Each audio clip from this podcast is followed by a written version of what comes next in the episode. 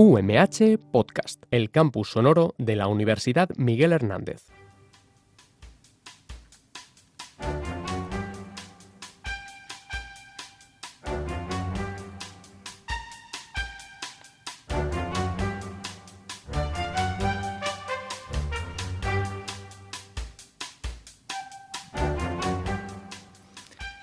Bienvenidos a una nueva edición de Charlas en la Xarxa de Salud Mental del Alacantí. Les habla Tomás J. Cantó desde los estudios de Radio UMH en San Juan. Pueden escucharnos cada dos miércoles en la radio y siempre que quieran en los podcasts asociados.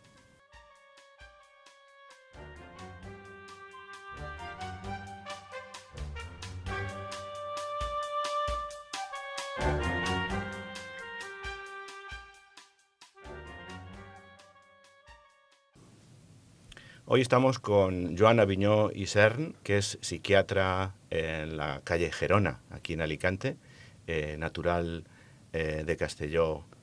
Villanueva de Castellón. De Villanueva de Castellón, eh, que nos ha hablado de la influencia de la progesterona en el desarrollo del embarazo y, y luego en el futuro de los niños. vamos a comenzar, como siempre, preguntándole pues conociéndolo un poquito.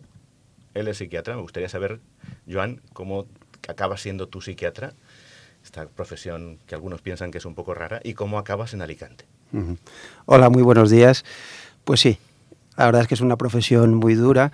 Yo termino siendo psiquiatra. Bueno, primero te voy a explicar cómo termino siendo médico. Eh, la verdad es que yo iba al instituto, allí al pueblo que has nombrado, Villanueva de Castellón, sacaba muy buenas notas, pero la verdad es que no tenía ninguna vocación, no sabía muy bien qué estudiar cuando fuera mayor. Eh, entonces mi madre, por lo típico de los padres, ¿no? que quieren que sus hijos sean médicos, algo tan habitual. Y pues bueno, a mí me daba la nota para empezar medicina y empecé medicina en la Universidad de Valencia. Eh, una vez allí medicina, pues sí que es cuando vi que empezó a gustarme el tema de la psiquiatría. ¿no? Además, yo creo que eh, a nivel eh, familiar, a nivel cercano, cuando ves patologías psiquiátricas, ves lo mal que lo sufre la gente, pues es algo que, te, surge interés por este tipo de, patologías y pues que al final me, me, animó, me animó a estudiar psiquiatría hasta tal punto de que eh, yo tenía claro que quería hacer psiquiatría, es decir, eh, me daba igual el lugar, eh, pero lo que quería era estudiar psiquiatría.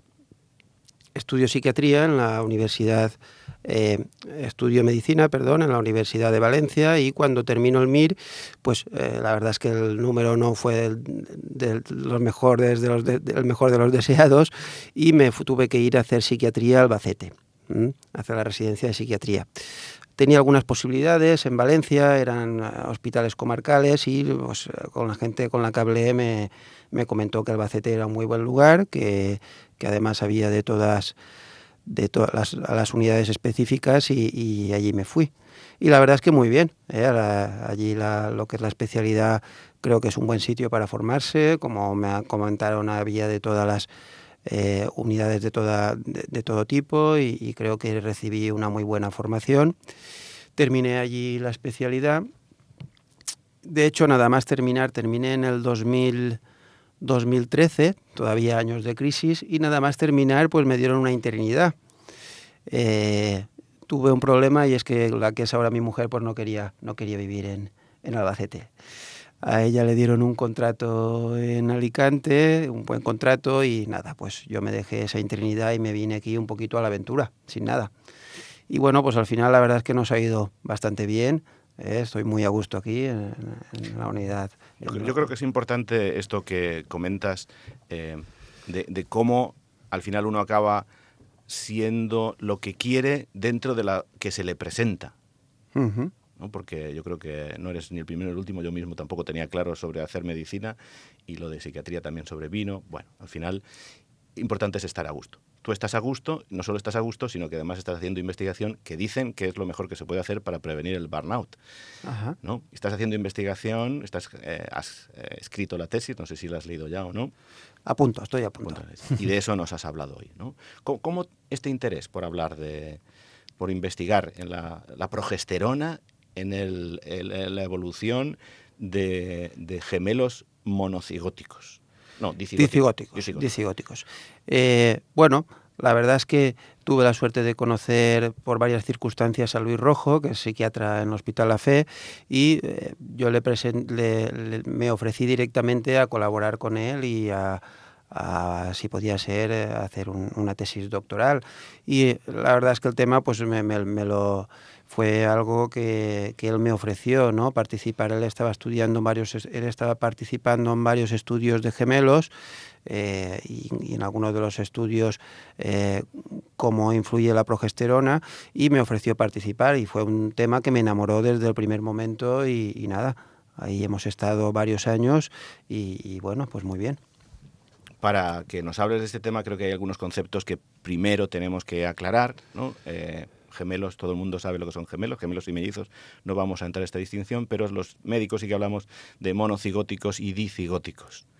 Em, monocigóticos, un solo huevo, dicigóticos... Eh, dos, huevos, dos óvulos, significa que al final van a ser distintos, ¿no? Desde fuera lo que vamos a ver que son distintos. Ajá, exacto.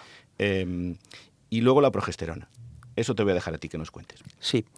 Bueno, la progesterona es una hormona que siempre se, eh, se relaciona con temas de ginecología y de obstetricia. De hecho, el estudio del cual partimos lo que, es, lo que se, se intenta es, mediante la influencia de la progesterona, evitar partos pretérminos. Es decir, la, progesterona ha sido una hormona que siempre ha estado considerada pues, la, la, una hormona que, que detiene el parto o evita que haya un parto prematuro. Eh, eh, eh, sí, lo que hace es hacer que no que el, útero madure un poquito más lentamente para, para que no se produzca lo que es el parto en sí. ¿No? Entonces, ese es el motivo por el que se considera que influenciando con progesterona a las madres embarazadas se evita el parto pretérmino y eso es ampliamente demostrado, como hemos hablado en la sesión, en gemelos, en, perdón, en embarazos simples. No tan demostrados están embarazos gemelares, están en ello y parece que poco a poco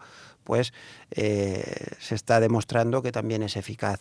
¿no? Otra cosa es que la progesterona pues parece que tiene una función pues más allá de lo que es eh, preparar el útero para el embarazo, ¿no? Entonces ya se lleva unos años planteando que la progesterona está, está relacionada con lo, que es el desarrollo neural, con la modulación del cerebro del feto, con la modulación de los sistemas catecolaminérgicos como los receptores de serotonina, eh, noradrenalina y, dopamina y que además está claramente influenciada en lo que es el sistema hipotálamo hipofisario, ¿no? Entonces, a partir de ahí, eh, pues eh, hemos visto lo que, lo que estamos hablando, ¿no? De la, la progesterona va más allá de, preparar el útero para el embarazo. Entonces, una vez demostrados que la progesterona influye en el desarrollo neural, lo que queríamos nosotros ver es si diferentes niveles de progesterona durante el embarazo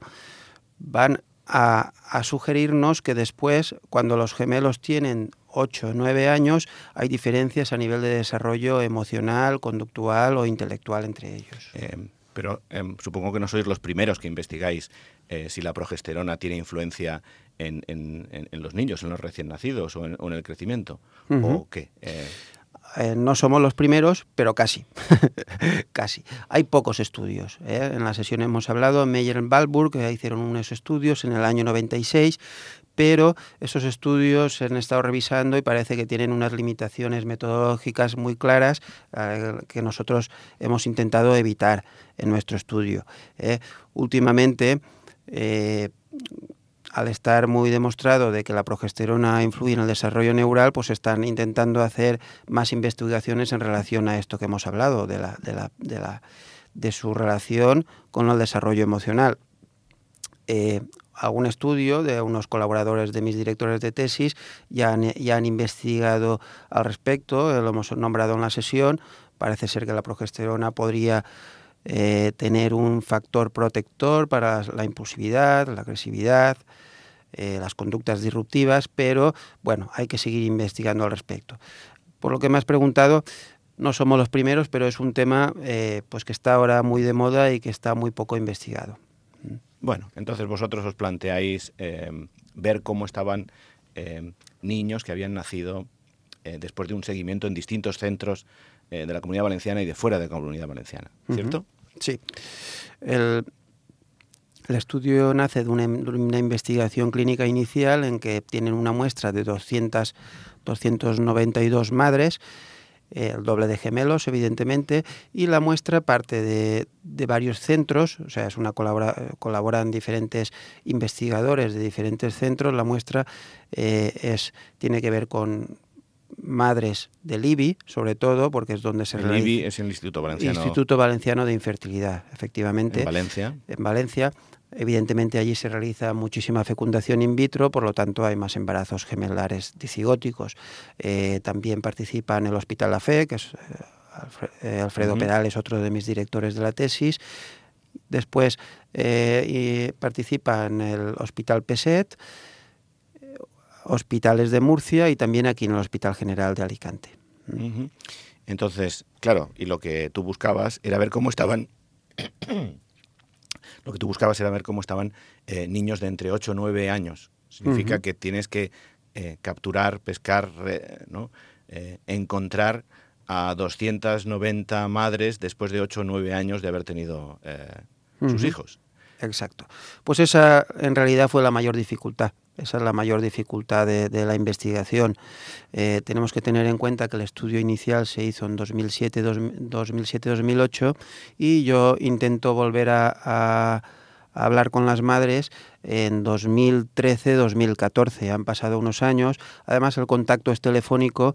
Eh, por ejemplo, a las madres del IBI les, les hablo de que yo llamo desde el grupo, soy colaborador del grupo de investigación del doctor Serra, en la FE soy colaborador del grupo de investigación del doctor Perales, pero aún así, evidentemente, pues creas, hay una desconfianza y las madres, pues no todas, no todas quieren participar como es normal.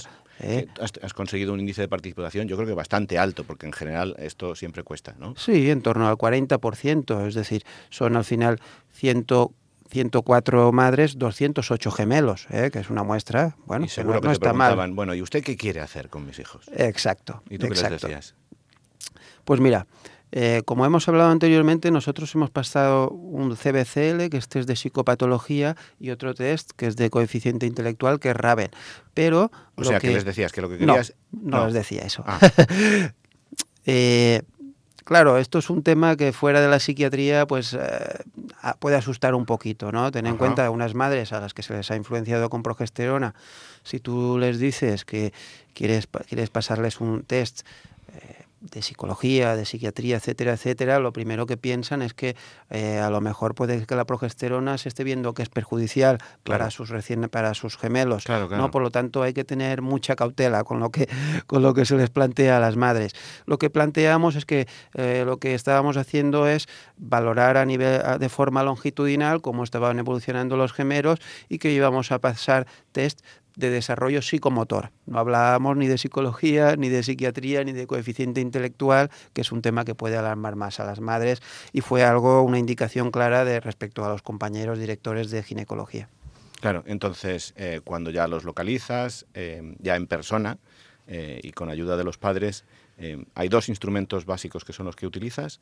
Uno es este Children Behavior Checklist de Achenbach, el CBCL, que es muy conocido en, psiquiatría infantil y que mide conductas de las que llamamos exteriorizadas, que son aquellas que puedes ver desde fuera, que tienen que ver eh, con movimiento, con actitudes, con conductas perturbadoras y eh, síntomas también interiorizados, que estos no los vemos desde fuera, que tienen que ver con la ansiedad, con la depresión, con el estado de ánimo, para ver cómo es esta influencia. Y luego también utilizáis eh, las matrices progresivas de Raven, para ver el nivel intelectual, que eh, efectivamente es un test que tiene eh, ventajas porque es independiente del nivel cultural, de la aculturación, del nivel académico, de forma que independiente de estos problemas se pueden hacer. O sea que dos muy importante, muy bien elegidos. Eso, que acabas de comentar, muy, muy importante porque ahí lo que hacemos es evitar un factor confusor de lo que puede ser a, nivel ambiental, de cómo se han ido educando esos gemelos. Porque hay algunos eh, test de inteligencia que, por ejemplo, te preguntan que quién descubrió América. Y que esto, si no te lo sabes, y luego puntúas bajo, pero eso no tiene que ver con tu inteligencia, sino con tu aprendizaje. Y entonces relacionáis la progesterona con estas, eh, con estas dos pruebas, ¿no? Vamos a empezar por una de ellas, por ejemplo, con la inteligencia. ¿Habéis encontrado alguna relación? Pues no, la verdad es que no hemos encontrado ninguna relación. Eh, sí que partimos, hay algún estudio previo en el que sí que relacionaba el que las diferentes dosis de progesterona durante el embarazo eh, les había, había salido que a los 8 o 9 años los gemelos tenían un mayor logro académico, pero en nuestro estudio no hemos, no hemos logrado encontrar diferencias. Es decir, eh, no hay diferencias de coeficiente intelectual estimado mediante Terraven a los 8 o 9 años según las madres fueran o no influenciadas con progesterona durante el embarazo. No hay significación estadística. Eso significa que, eh, según estos datos que vosotros tenéis, la toma de progesterona no, no se ha demostrado que tenga ninguna influencia sobre el nivel intelectual de sus hijos. exacto.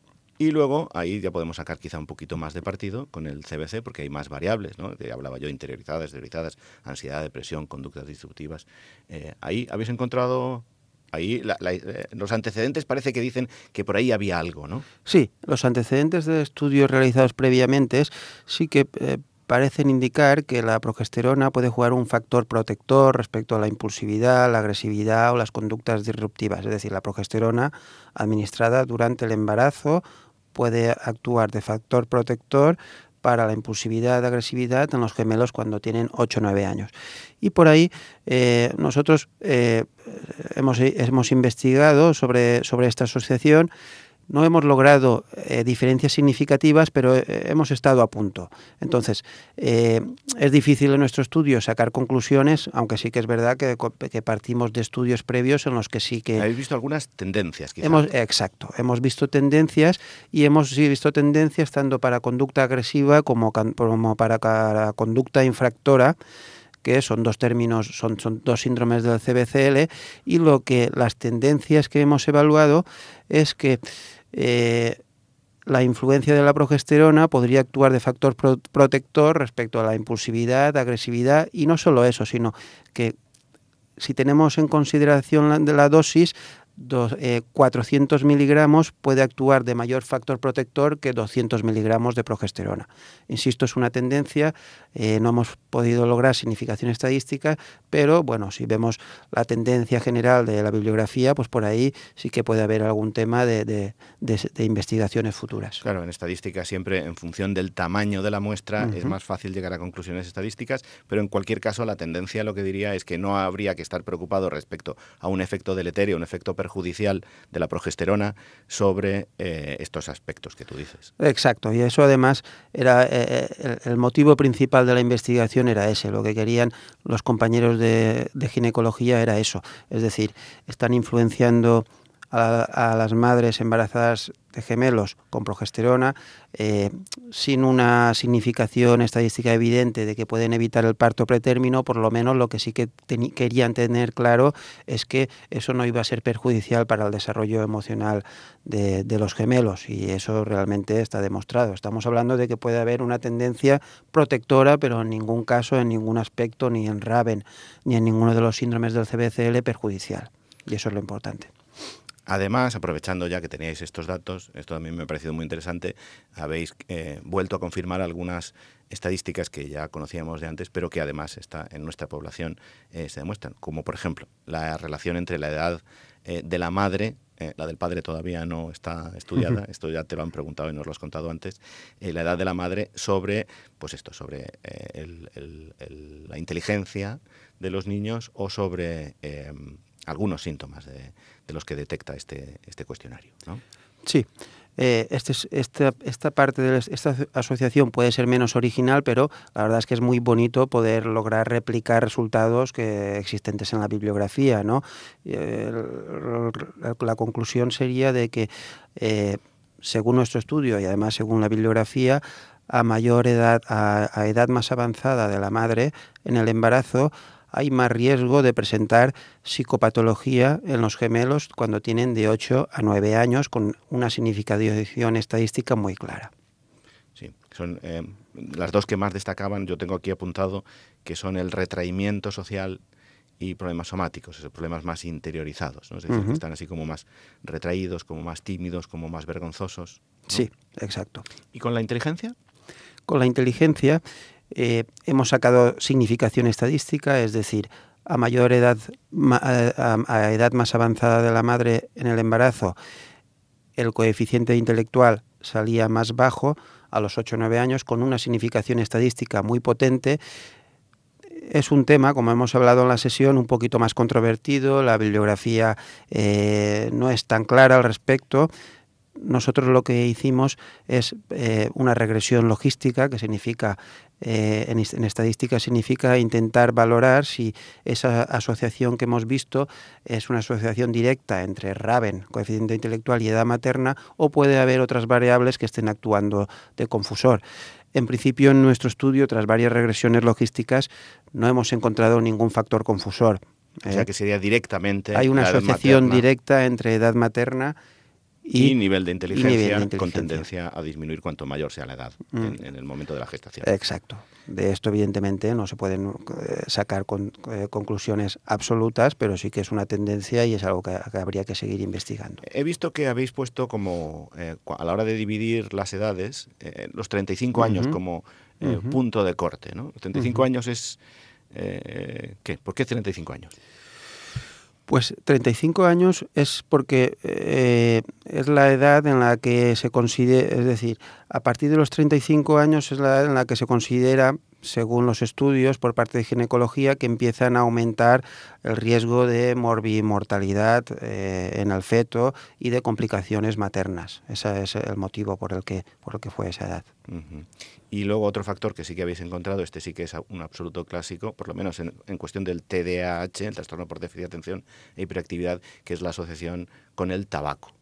Exacto. El tabaco, eh, bueno, daba unas P's de significancia eh, elevadísimas, una alta significación estadística. Sí, sí, insisto. Esto es algo que ya había estado investigado, pero por mucho que esté investigado, la verdad es que da mucho gusto poder replicar resultados y con el tabaco las conclusiones han sido espectaculares, tanto como, como dices, para el déficit de atención como para otros síndromes eh, del CBCL y conclusiones muy claras. Madres fumadoras eh, hijos con, con, psicopatología a los 8 o 9 años con una significación estadística brutal. Y lo contrario para, para el Raven, madres fumadoras, coeficiente intelectual más bajo a los gemelos de los 8 o 9 años de edad. Eh, resultados muy claros y, que nos ha gustado mucho poder replicar resultados de estudios previos porque significa que, hemos estado haciendo bien las cosas. Efectivamente. Y el gusto no es que salgan, no es que haya problemas, sino el, que comprobar que los datos que tienes eh, confirman y ¿no? van en la misma línea que, los anteriores. Y, finalmente has utilizado un índice, yo no conocía, supongo que los ginecólogos sí conocen bien, eh, que es este índice de ROER, o ROA, como se diga, en, el que es un índice que se obtiene de dividir el peso por el cubo de la talla, es decir, que son gramos por metros cúbicos, son, las unidades, eh, del feto o del recién nacido. Del recién nacido. Del recién nacido. Es decir, que de alguna manera sería como un índice de masa corporal, que es peso partido por el cuadrado de la talla, y aquí es por el cubo de la talla. y eso sí se relaciona se relaciona a, qué te refieres. ¿Encontráis una relación con el CBCL? Sí, sí. Eh, el índice de errores, que lo has explicado muy bien, eh, hay, lo que se tiene que saber en conclusión es que lo que mide es el estado de bienestar fetal. ¿Vale? Entonces, hemos encontrado una relación muy clara, además esto es bastante novedoso y como he hablado en la sesión, pues eh, hemos hecho una publicación muy importante en una revista de ginecología. Eh, hay una relación muy clara entre índice de errores y psicopatología, es decir, y una relación, un, un coeficiente de correlación inverso. ¿Eso qué significa? Que a mayor índice de errores, a mayor estado de bienestar fetal, menos psicopatología de los gemelos en los 8 o 9 años de edad y además con una significación estadística muy potente también. Con lo cual es posible que, ¿no? aparte del APGAR, este índice eh, haya que medirlo con más eh, frecuencia. Puede ser. El APGAR, de hecho, es otro índice que hemos medido y que nos salen unos resultados bastante similares, pero que no he podido, no he podido explicar en la tesis, pero también lo hemos medido y eh, vendría un poquito a confirmar lo que hemos estado hablando. Muy bien, pues eh, ¿tú quieres añadir alguna cosa más? ¿Algo que creas que es importante, que los que nos escuchan sepan? Bueno, En principio, no. La verdad es que yo creo que lo hemos explicado todo bastante bien y... Pues entonces eh, vamos a acabar eh, con lo que ya te he comentado antes y es preguntándote por alguna referencia de algún libro, alguna novela, algo que nos recomiendes leer en estas dos semanas. vale. Bueno, yo ahora estoy leyendo eh, Mr. Mercedes de Stephen King, no sé, no sé si sabes Hay una serie en la tele. ¿eh? sí, la verdad es que me está gustando mucho. Es, eh, trata de un personaje, es un poco macabro, que atropella a, unas personas que están haciendo cola en, en las oficinas de empleo y Stephen King te, o sea, logra hacerte em, casi que empatizar con el asesino. O sea, que fíjate eso lo complicado que es, te explica toda su historia eh, y bueno, la verdad es que me parece muy interesante. Y otro libro que estoy leyendo, aunque este eh, no sé si será menos conocido, pero yo soy un apasionado, un apasionado del ciclismo y es Un año de arco iris. Tiene que ver con Alejandro Valverde, que ha, estado ha sido campeón del mundo.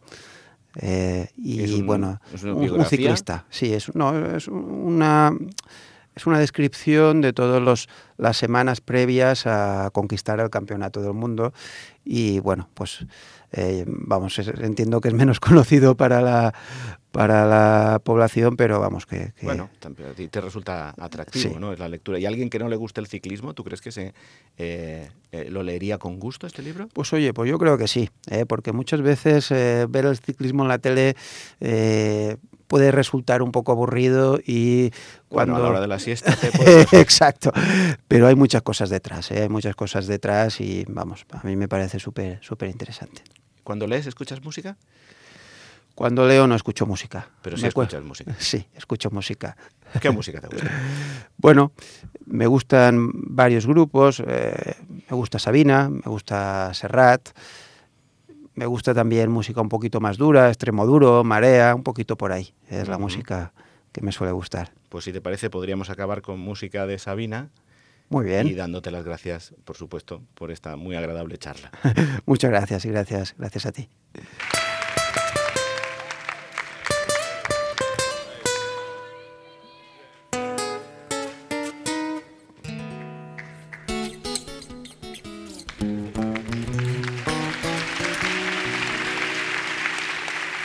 Nuestro duro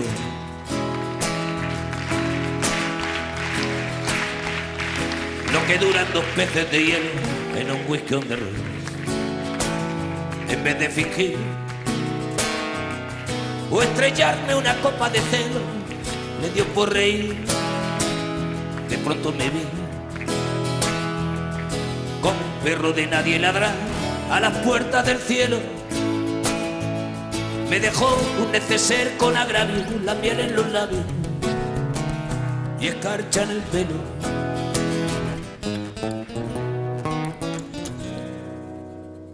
tenían... No, no, muy mal. A mí me habían dicho que habíais estado ensayando. Tenían... Ole. Tenían razón. Mis amantes, en eso de que antes el malo era yo, con una excepción esta vez yo quería quererla querer y ella no. Así que se fue. Así que se fue. Me dejó el corazón en los huesos y yo de rodillas. Desde el taxi y haciendo un exceso me tiró dos besos. Uno por mejilla. Y regresé a la maldición del cajón sin su ropa a la perdición de los bares de copa, a las cenicientas de saldo y esquina. Y por esas ventas del fino la pagando las cuentas de gente sin alma que pierde la calma con la cocaína. Volviéndome loco, que rochando la bolsa y la vida, la fui poco a poco